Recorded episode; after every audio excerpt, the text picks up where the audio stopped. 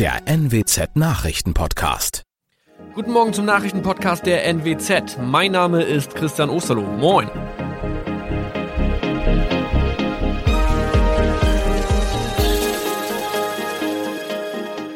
Und das sind unsere regionalen Nachrichten am Morgen. Die Grünen wollen Moorstraße in Oldenburg umbenennen. Viereinhalb Jahre Gefängnis für Falschgoldhandel. Und Landkreis Kloppenburg meldet ersten Omikron-Fall. Der Name Moorstraße könnte laut den Oldenburger Grünen rassistisch aufgefasst werden. Deshalb fordern diese eine Umbenennung. Die Straße wurde allerdings nach Hermann Moor benannt, einem der ersten Siedler in der Gegend. Um Missverständnisse auszuschließen, beantragen die Grünen eine Änderung in Hermann Moor Straße. Dann müssten alle Anwohner ihre neue Adresse in ihren Pässen angleichen. Außerdem müssten Polizei, Feuerwehr, Rettungsdienste und Anbieter von Navigationssystemen informiert werden. Die Stadtverwaltung schlug vor, ein Zusatzschild mit Informationen zur Person Hermann Mohr anzubringen. So könne man alle Irritationen beseitigen. Tobias G. musste wegen dem Verkauf von Falschgold am Mittwoch vor das Landgericht Oldenburg. Nachdem der Schortenser bereits im Mai zu einer Freiheitsstrafe von mehr als drei Jahren in Jever verurteilt wurde, betrieb er seinen Handel auf eBay Kleinanzeigen weiter. Das wog bei der Verhandlung schwer auf. Der 27-Jährige schrieb in die Inseratsüberschrift das Wort plated, was so viel bedeutet wie überzogene und nur vergoldete Ware. Da im weiteren Anzeigentext aber die Rede von einem Reinheitsgrad war und die abgebildeten Goldbarren eine Seriennummer trugen, handelt es sich hierbei um eine Täuschung. Tobias G. wurde zu viereinhalb Jahren Haft verurteilt. Ein weiterer Fall der neuen Omikron-Variante ist am Mittwoch im Nordwesten bekannt geworden. Der Kreis Kloppenburg bestätigt, dass eine Frau bei ihrer Rückreise aus Südafrika am Hamburger Flughafen positiv getestet wurde. Sie befindet sich weiterhin in Hamburg in Quarantäne. Da die Frau im Landkreis Kloppenburg lebt, sei auch das Gesundheitsamt Kloppenburg für diesen Fall zuständig. Zuvor gab es bereits bestätigte Omikron-Fälle in der Wesermarsch und im Kreis Leer. Das waren unsere Nachrichten aus der Region. Weitere aktuelle News aus dem Nordwesten finden Sie wie immer auf NWZ Online. Und Aktuelles aus Deutschland und der Welt hören Sie jetzt von unseren Kollegen aus Berlin. Vielen Dank und schönen guten Morgen. Ich bin Benjamin Kloß und das sind heute unsere Themen aus Deutschland und der Welt. Nur noch wenige Tage bis zur Bundestagswahl. Scholz mit Problemen im Finanzausschuss. Corona-Opfer, wie die Welt unterschiedlich trauert und die O bis O-Monate beginnen für alle Autofahrer. Und der ADAC hat die Winterreifen getestet. Der Countdown läuft. Bis zur Bundestagswahl sind es nur noch wenige Tage. In der verbleibenden Zeit versuchen die Spitzenkandidaten der Parteien, die unentschlossenen Wähler für sich zu gewinnen. Noch ist vieles möglich. Die Kanzlerkandidaten von Union, SPD und Grünen sind weiterhin siegessicher. David Riemer in Berlin. Gestern wurde SPD-Kanzlerkandidat Scholz im Finanzausschuss des Bundestages zur Affäre um die Anti-Geldwäsche-Einheit FIU gefragt. Die ist angedockt ans Finanzministerium, das ja von Schulz geführt wird. Der Vorwurf, Mitarbeiter sollen Hinweise auf Geldwäsche oder Terrorfinanzierung sogar nicht rechtzeitig an die Behörden weitergeleitet haben. Wird das Scholz am Wahlsonntag schaden? Also Stand jetzt kann man das nicht beantworten. Das wird sich erst nächsten Sonntag ab 18 Uhr zeigen, wenn die ersten Prognosen und auch Hochrechnungen vorliegen. In Sachen Aufarbeitung ist der Ausschuss gestern jedenfalls keinen Schritt weitergekommen. Das haben zumindest alle Teilnehmer klar mit Ausnahme der SPD im Anschluss an die Sitzung gesagt. Scholz selber hat sein Ministerium und die Anti-Geldwäsche-Einheit natürlich in Schutz genommen. Unter anderem das hat er dazu gesagt. Wir haben mehr hingekriegt in den letzten drei Jahren als in den letzten 30 Jahren. Die anderen Parteien haben das erwartungsgemäß ganz anders gesehen. Die Grünen beispielsweise haben Scholz sogar vorgeworfen, die Sitzung gestern zur Selbstdarstellung genutzt zu haben. In Umfragen liegt die SPD ja seit ein paar Wochen vor der Union. CDU und CSU haben sich seitdem immer wieder Mut zugesprochen und sind sich sicher, die Trendwende noch hinzubekommen.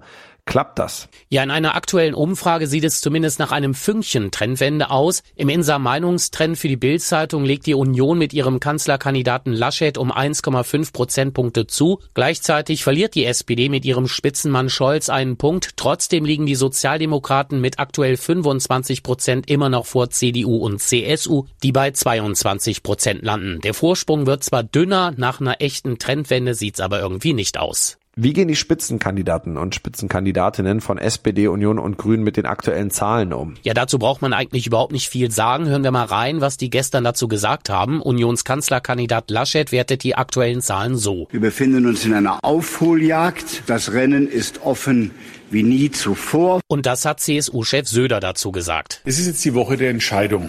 Und ja, es wird knapp, aber alles ist drin. Es wird ein Wimpernschlagfinale. Die Grünen übrigens mit ihrer Kanzlerkandidatin Annalena Baerbock landen in der aktuellen Umfrage wie in der letzten Woche auch bei 15 Prozent. Grünen Bundesgeschäftsführer Michael Kellner ist trotzdem optimistisch. Wir gehen jetzt mit Rückenwind in die letzten Tage bis zur Wahl.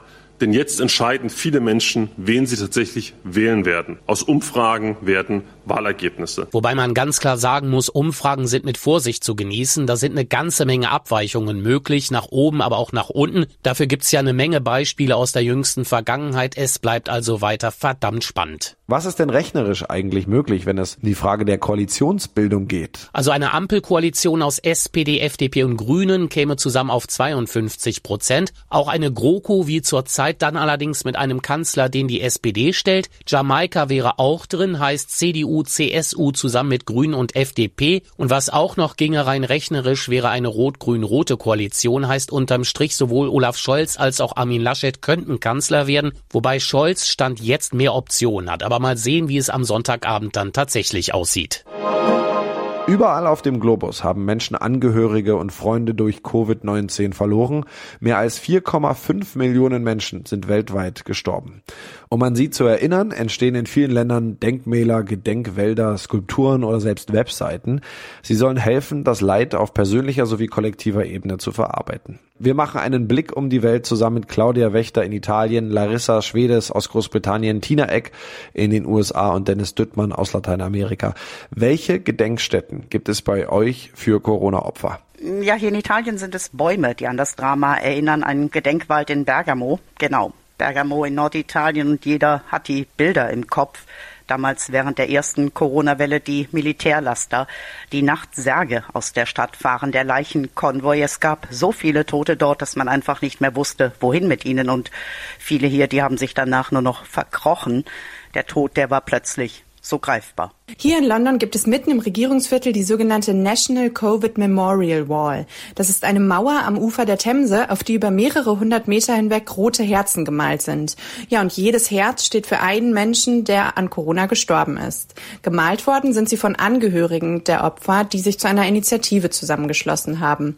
Ja, und mittlerweile setzen sich auch mehrere Abgeordnete des britischen Parlaments dafür ein, das Denkmal langfristig zu erhalten. Hier in den USA gibt es landesweit Gedenkstätten für die vielen Corona-Toten im Land, mehr als sonst wo auf der Welt. In Ohio wurde ein ganzer Wald an Bäumen gepflanzt zum Gedenken an die Toten. Hier in der US-Hauptstadt flattern Hunderttausende weiße Flaggen im großen Footballstadion und an der Flaniermeile in der Nähe vom Weißen Haus. In vielen Staaten und Stadtteilen gibt es auch kleinere Gedenkstätten, eine Statue für Krankenschwestern in New York, große Graffiti-Wände in Detroit und überall an den Autobahnen hängen Poster. Danke allen Helfern steht da drauf drauf und das gilt für medizinisches Personal ebenso wie für den Amazon-Lieferanten oder den Verkäufer im Supermarkt. Hallo aus Südamerika. In Brasilien gibt es schon mehrere Gedenkstätten für die Corona-Opfer. In Sao Paulo steht zum Beispiel eine Skulptur mit einer Art Zeitkapsel, in der persönliche Erinnerungen an die Verstorbenen hinterlassen werden können. Das Monument Infinito in Rio de Janeiro thematisiert den Schmerz der Familien, die sich wegen der Pandemie nicht richtig von ihren Angehörigen verabschieden konnten. In Uruguay ist ein Denkmal direkt an der Uferpromenade von Montevideo geplant. Eine Zementplattform mit einem Durchmesser von 40 Metern ragt in das Meer hinein. Durch ein Loch in der Mitte können die Besucher hinunter ins Wasser schauen. Das Denkmal soll zeigen, dass der Mensch nicht im Mittelpunkt steht, sondern sich immer der Natur unterordnen muss. In unserem Tipp des Tages geht es heute um Ihr Auto. Von Oktober bis Ostern sollen Autofahrer ja mit Winterreifen fahren, das besagt die O bis O-Regel. Damit es noch klappt mit einem Werkstatttermin und eventuell auch mit einem Reifenkauf, hat der ADAC bereits jetzt die Winterreifen getestet und kann Empfehlungen geben. 18 Reifen für Mittelklasse PKWs wurden geprüft und 16 für die untere Mittelklasse. Hier bei mir ist jetzt die ADAC-Sprecherin Katja Legner. Frau Legner, was sind die Ergebnisse? Die Ergebnisse sind gemischt. Bei den Mittelklasse-Reifen gab es drei gute Modelle, 13 befriedigende, aber auch zwei mangelhafte. Zwei fielen also durch und sind nicht empfehlenswert. Bei der kleineren Dimension sieht es etwas besser aus. Hier schnitten vier Modelle gut ab, elf befriedigend und einer ausreichend. Was sind denn jetzt Reifen, die zu empfehlen sind? Empfehlenswert sind Reifen in der Mittelklasse-Dimension, ähm, zum Beispiel die Modelle von Dunlop, Michelin und Goodyear. Alle drei liefern in allen Hauptkriterien gute Resultate. Worauf ist bei einem Kauf von Winterreifen zu achten? Der ADAC empfiehlt, spätestens dann neue Reifen aufzuziehen, wenn die Reifenprofiltiefe weniger als vier Millimeter beträgt. Und man sollte unbedingt auf das Schneeflockensymbol achten, denn nur mit diesem darf auch auf winterlichen Straßen gefahren werden. Plus, wichtig ist, dass alle vier Räder das gleiche Produktionsdatum und damit auch den gleichen technischen Stand haben. Und auch das noch, Freude und Trauer liegen manchmal eng beieinander. Das müssen die Fans der Ärzte jetzt erleben. Die freuen sich gerade nämlich auf das neue Album Dunkel, das Ende der Woche rauskommt. Aber jetzt gab's die Hiobsbotschaft. Die Band aus Berlin sagt ihre Herbsttournee komplett ab. Grund sind die unterschiedlichen Corona-Regeln. Thomas Bremser berichtet für uns aus Berlin, warum ist es Farin Urlaub, Bella B. und Rod Gonzales denn nicht möglich, ihre Konzerte im Herbst zu spielen? Ja, weil sie nicht wirklich planen können. Die Corona-Regeln sind in allen Bundesländern anders und die Band hatte vor, in 15 Städten zu spielen. Die einen haben Abstandsregeln, die anderen sagen, wenn nur Geimpfte und Genesene reinkommen, fallen die meisten Regeln weg. Und den Ärzten war das einfach zu unsicher. Ich nehme an, dass sie wieder eine ziemlich aufwendige Bühnenshow geplant haben, für die es einfach dazugehört, dass die Fans nah dran sind und auch feiern können, eng an eng. Die Band sagt, wir haben versucht, hinter den Kulissen eine einheitliche Lösung zu finden. Die Politik kann uns das aber nicht versprechen. Darum ziehen sie jetzt knapp einen Monat vor dem Start die Reißleine. In diesem Jahr wird es also nichts mehr mit einem Ärztekonzert. Wer Tickets hat, der kann die wieder zurückgeben und bekommt das Geld auch wieder zurück. Aber die Fans hoffen natürlich aufs kommende Jahr. Was ist da geplant? Ja, im Sommer zum Beispiel eine Open-Air-Tour. Da ist die Band äh, auch sehr zuversichtlich, dass das an der frischen Luft alles klappt. Bei der Club-Tour durch Berlin ab Mai sieht es vielleicht schon anders aus. Die Ärzte hoffen aber, dass sich bis dahin deutlich mehr Menschen haben impfen lassen und verweisen auf Dänemark, denn da sind ja volle Konzerte wieder möglich. Und sie glauben auch, dass sich die 2G-Regel in ganz Deutschland durchsetzen wird, dass also nur Geimpfte und Genesene reinkommen, dafür aber ohne Abstand feiern können. Ihr neues Album bringt die die Band aber trotzdem raus am Freitag, auch wenn sie die neuen Songs erstmal nicht live spielen können. Ja, danke Thomas. Das war es für mich. Ich bin Benjamin Kloß und wünsche Ihnen noch einen schönen Tag. Bis morgen.